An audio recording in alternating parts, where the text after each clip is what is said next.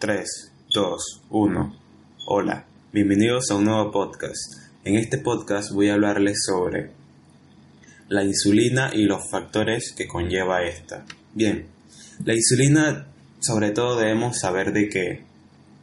es una hormona que se encuentra dentro de nuestro cuerpo en la que se puede mantener un estado anabólico mediante la proporción de sangre o oxígeno que se establezca en ella. Bien, la insulina puede ser adaptada de muchos tipos, tanto por el índice glucémico o la carga glucémica. El índice glucémico y la carga glucémica se obtiene mediante eh, eh, la ingesta de alimentos eh, altos en hidratos de carbono, los cuales pueden clasificarse sobre todo en hidratos de carbono simples, en que pueden eh, segregar insulina de una manera mucho más rápida, ya que no eh, ya que los hidratos de carbono simples no establecen los pequeños segregaciones y adaptaciones como lo hacen los hidratos de carbono complejos. Bien, eh, el punto que debemos eh, establecer es que si por ejemplo eh, se consumen 100 gramos de, de fruta, por ejemplo, y 100 gramos de pan blanco, que los dos son hidratos de carbono simple, el índice, de el índice glucémico básicamente es parecido entre los dos, pero la segregación de insulina y azúcar va a ser diferente, ya que el aporte de azúcar eh, en 100 gramos de pan va a ser mucho más alto que 100 gramos de sandía o de alguna fruta. También eh, para igualar esta segregación de azúcar, como la hace el pan, se tendría que elevar la cantidad de, de gramos de la fruta pasando a subirla a 400, 500 gramos hasta igualar eh, la segregación de azúcar generada mediante el pan. Bien, esto es con el factor nutritivo. Bien, con el factor eh, de descanso sería de que, por ejemplo, eh, se ha comprobado en, en estudios de que tres sujetos se le hizo una comprobación de que durante cuatro o tres días dormían 6 eh, horas y 30 minutos. Y eh, por el otro lado, a tres sujetos se le estableció 5 horas y media, 5 horas de sueño. el final de los resultados fue de que la insulina en sangre generada mediante los tipos que dormían 5 horas, cinco horas era mucho más alta, ya que eh, mediante el descanso eh, esta hormona tiende a disminuir y a no elevarse tanto. Esta es la, conclusión. la conclusión sería de que entre más eh, descanses, no entre más descanses en tiempo, sino si estableces eh, tus horas de sueño entre 7 y 9 horas, probablemente tengas los niveles de insulina o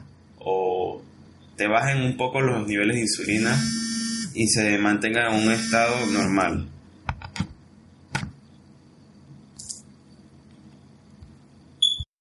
El otro punto que debemos relacionar es que eh, si buscamos ayuda en que el consumo de hidratos de carbono simple todo el tiempo, eh, probablemente va a ser algo que nos va a hacer daño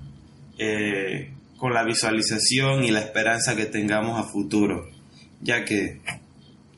eh, si relacionamos un consumo entre hidratos de carbono simple y complejo y los variamos, probablemente nuestros niveles de insulina sean un poco menor y no se establezcan a un nivel mucho más alto como eh, lo haría de una manera si solo consumimos hidratos de carbono simples. También debemos tener en cuenta de que si se consumen muchos eh, alimentos ricos en azúcares, eh, por ejemplo como jugos o galletas, azúcares eh, libres, azúcares agregados, no azúcares de la fructosa o, alimentos con hidratos de carbono simples que luego se convierten en azúcar en sangre. O sea, básicamente todos los hidratos se convierten en azúcar en sangre, pero la segregación de insulina básicamente convierte, eh, mediante los hidratos de carbono simples, convierte básicamente esta segregación toda en azúcares de un solo golpe, como si fuera de un solo tirón, en lo cual bajaría nuestros niveles de estado eh, cognitivo y nos estaría creando ese momento de cansancio o de mal humor, en los cuales nos da un bajón.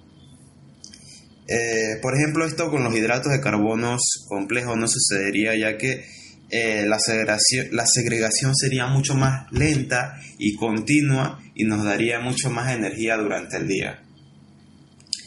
Eh, en los factores de, de, entrenamiento también es algo muy importante, ya que si por ejemplo entrenamos algún deporte de resistencia o hipertrofia o algún deporte de contacto, probablemente eh, los niveles, nuestros niveles de insulina se regulen un poco más y debido a la, a la necesidad de, del establecimiento de, de estar eh, jugando con este eh, tipo de energía que básicamente nos da o nos eleva el rendimiento deportivo, deportivo que tengamos en algún deporte. Eh, porque en muchos estudios se ha comprobado de que eh, los hidratos de carbono es uno de los mejores macronutrientes para elevar nuestro rendimiento deportivo. Ya que si comparamos a un deportista eh, de élite que sería, por ejemplo, en fútbol, en fútbol americano o algún deporte eh, relacionado con la resistencia, eh, probablemente los jugadores o el equipo que haya consumido una ingesta previa antes del partido de hidratos de carbono, su rendimiento deportivo va a ser mucho más alto que el que que el equipo que no hizo esta ingesta antes de hidratos de carbono. Esto es algo eh, consentido y también nos da el ámbito de que eh, los deportistas, eh, por ejemplo, alterofilia, powerlifting, eh, culturismo, básicamente no tendrían tampoco que consumir una ingesta alta de carbohidratos, ya que la demanda de resistencia eh, adaptación no es mucho más alta que la que se genera en un deporte aeróbico, ya que sería anaeróbico. Y, la, y el consumo de todos los macronutrientes que serían proteínas, grasas y carbohidratos sería un poco más especial, ya que eh, todos estos factores y todos estos macronutrientes van a jugar un papel mucho más esencial en los deportes anaeróbicos, como las pesas. Bien, eh, uno de, los factores es que eh, el porcentaje de grasa eh, corporal juega un papel muy importante, ya que lo establecido en hombres es que lo bueno sería mantener un porcentaje de grasa entre el 10% a 16%. Y entre las mujeres mantener un porcentaje de grasa entre el 16% a 24-25% máximo. Así, eh, la segregación de los niveles de insulina en sangre no se van a elevar mucho más altos y se van a establecer en niveles adecuados y normales. Eh, con los puntos de esto es que eh, al final el consumo de los alimentos va a ser uno de los papeles mucho más importantes, ya que si relacionamos la carga glucémica eh, la elección de alimentos, por ejemplo, comparando eh, jugos eh, tipo llenos de azúcares contra alimentos ricos en hidratos de carbono como lo son el azúcar tipo avena o algún hidrato de carbono simple. Obviamente eh, las calorías y, y, el macronutriente azúcar, el macronutriente hidrato de carbono en la cual todo está compuesto por azúcar básicamente se va a depletar va a depletar únicamente de una vez eh, nuestra en nuestro campo de glucógeno con, y versus el carbohidrato avena que no lo va a hacer ya que eh, va a generar pequeños picos de insulina y de azúcares en la cual nos va a dar una energía mucho más prolongada para el día por lo cual ya las diferencias serían mucho más prolongadas